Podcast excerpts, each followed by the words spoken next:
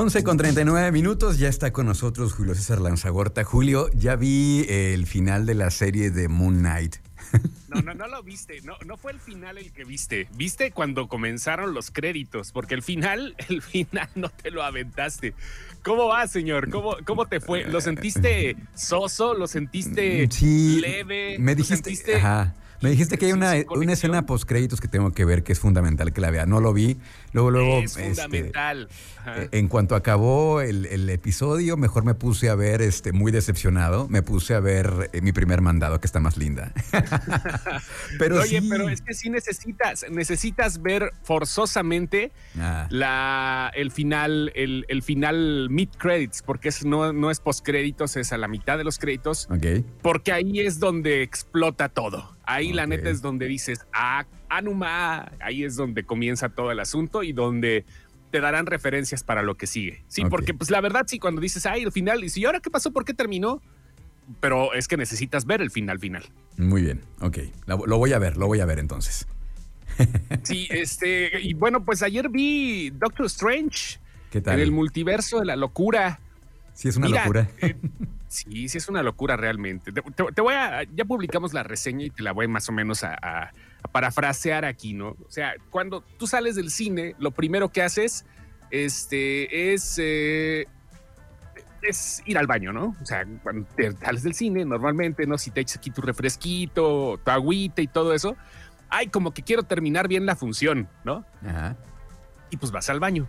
Y en el baño normalmente se juntan las personas que acaban de salir de la misma función que tú y que tienen opiniones distintas, ¿no? Y ahí es donde truenan los spoilers y todo, ¿no? Y entonces estaban dos ahí, dos personas que, iban juntas, y dijo una, oye, estuvo bien loca, ¿no? Y entonces el otro, sí, bien rara, y tienen razón.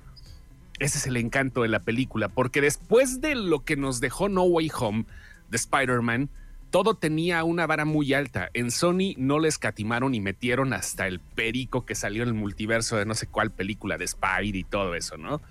Y este, aquí realmente sí hay, sí hay este, cameos importantes, pero no tan espectaculares como lo que pasó en Spider-Man. O sea, sí, pero no.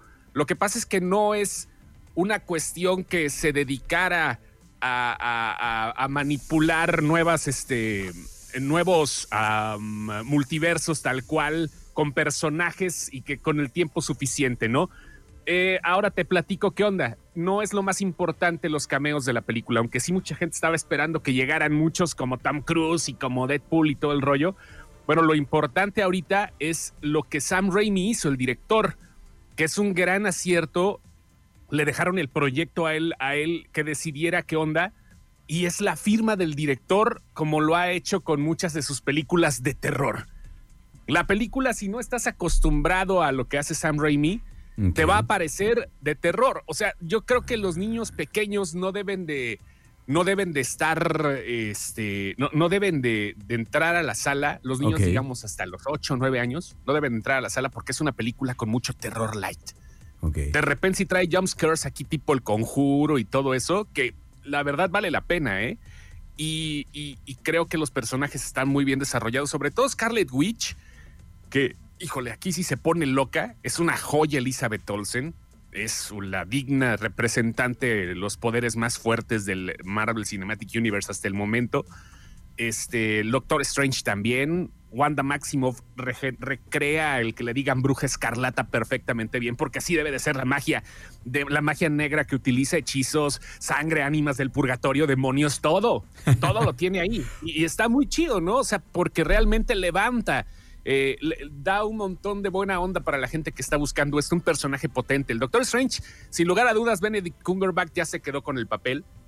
Y hay otra, añaden a alguien más, ¿no? O sea, eh, es América Chávez, eh, Xochitl Gómez, que es la actriz que también ahorita en esta película es presentada, pero es un personaje de mucho peso ya en los cómics de Marvel, ella es nueva, ella es un personaje que acaba de salir, tendrá unos 8 o 10 años por mucho, que salió en los cómics de Marvel y que puede viajar entre multiversos y entre dimensiones y eso es una de las cosas interesantes que va a plantear próximamente esta mujer. Y los otros personajes igual, Rachel McAdams, este, este cuate, ¿cómo se llama? Chihuetele Geofor, los personajes que ya no son tan secretos, que no voy a decir cuáles, pero sí hay cameos de personajes importantes.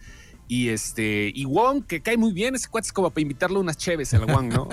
vamos acá. Oye, ¿ya, te diste cuenta? Bueno, seguramente ya te diste cuenta, porque cada vez hemos visto más en las películas de superhéroes que se están orientando más hacia el lado del terror, del suspenso, oscuro, este, thriller psicológico, y como que para allá está yendo, ¿no? Y, ahorita con lo que dices de la dirección de esta película, que, que, sí tiene más como de película de terror, como que ya para, para allá se está orientando todo. Digamos que se están haciendo más adultos los cómics, ¿no crees? O sea, ya no tanto... No, creo. No creo que más adultos, porque realmente, o sea, ya ha habido películas de cómics para adultos desde hace mucho tiempo, ¿no? Películas como, como Logan, por ejemplo, ¿no? Que es una de las más grandes películas que existe de cómics para adultos, ¿no? Deadpool, que es comedia a final de cuentas, pero yo creo que están diversificando el género. Y eso está bien, porque normalmente cuando tú hablas de, de, este, de, películas eh, de superhéroes, ¿no? Pues, ay, no, la acción y la partitura y todo el rollo. No, aquí Sam Raimi utiliza el terror perfectamente y creo que está bien, ¿no? Porque va a haber películas de superhéroes de drama, así como las hay con comedia, como Thor Love and Thunder, que también va a estar cargado de drama la, la, película porque los personajes implican, como Jane Foster, implica que va a tener mucho drama la película. También va a ser comedia, pero también va a ser este suspenso. O sea, está bien diversificar el cine de superhéroes y sobre todo el mainstream como el Doctor Strange. ¿Qué es lo que estamos viendo? Que ya no es nada más de los buenos contra los malos, el, el, el bien triunfa y se acabó, ¿no? Como que ahora está, como dices, diversificando y estamos entrando a, pues ahora sí que a otros mundos. Y el ejemplo está en esta película que dices que es una locura, entonces habrá que verla, que ya se estrenó. Pero en general, ¿qué te pareció? ¿Te gustó la película? Sí, está buena, ¿eh? Está buena. Sí, sí tronó un poquito con las expectativas porque creo que es el gran problema que pasa con el cine ahorita. Lo que pasó con Spider-Man, pues eh, se puso muy loco al, por lo mismo, ¿no? De que la gente tenía unas expectativas grandísimas y les cumplieron el fanservice. Aquí también lo cumplen, pero no se me vayan a decepcionar porque no es a la altura, no está a la altura de lo que sucedió con Spidey, obviamente.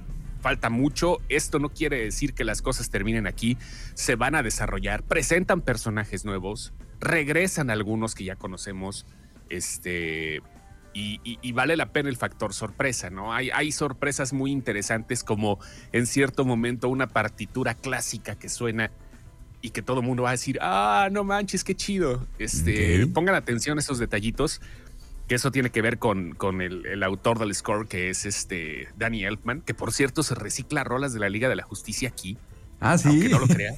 Y se recicla rolas de la Liga de la Justicia. Danny Elfman se plagia a sí mismo. No ah. sé hasta dónde esté chido, pero sí está muy, muy raro esto. ¿No será un mensaje, Julio? ¿Algo que nos estén diciendo entre líneas? No, no, no, creo. No, no, no, nada que ver. bueno, digo, es que si, es el multiverso, ya todo puede pasar. Capaz que en una desaparece Superman o no sé. No, no, no. Está, muy cañón. De hecho, hay guiños, ¿no? Hay, guiños cuando ah. va el Doctor Strange este, así pasando entre multiversos. Puede ser en algún momento que hagan, que hayan hecho un homenaje a Ciudad Gótica, ¿no? Por ejemplo, puede ser, nunca lo van a aceptar, obviamente, pero puede ser Spider-Man Noir, que es otro personaje, este, porque pasan por un mundo blanco y negro y se ve un dirigible muy como, y un puente como, muy, muy por gótica. Son, es un par de segunditos nada más, o sea, ni siquiera pasa extra, ¿no? Pero pues todo puede ser, los multiversos ahí están y puede existir en algún momento también. Pueden existir la Liga de la Justicia y obvio, pues, el último, el único multiverso que realmente corresponde a, esto es Marvel por, la sencilla razón de que las licencias así están. Pero vale la pena que la vean. Sin lugar a dudas vale la pena que la vean y que la vean en el cine. Hay varios formatos, está el 4DX, está 3D que ahorita está regresando. Ya no alcancé a ver el tráiler de Avatar, fíjate, porque la gente sí está anda anda ah, emocionada también con el avance de Avatar que lo van lo proyectan antes de y este ya no lo alcancé a ver, pero este otro plus y este eh, en IMAX, que lamentablemente no tenemos IMAX tan cerca, sí, pero no comercial, ¿me explico? Este, eh, pues es eso lo que sucede, ¿no? Que también es un formato válido para ver esta película. Trion Live con Luis Oleg. Trion Live. 11 de la mañana con 52 minutos. Me dijo Julio, eh, ve por favor la escena post créditos de Moon Knight, porque como no la había visto, ya, la, ya, la, ya me la eché ahorita mientras estaba la canción y me quedé Ahora sigue con el ojo cuadrado. ¿Ya cambia la perspectiva de todo? Sí, totalmente.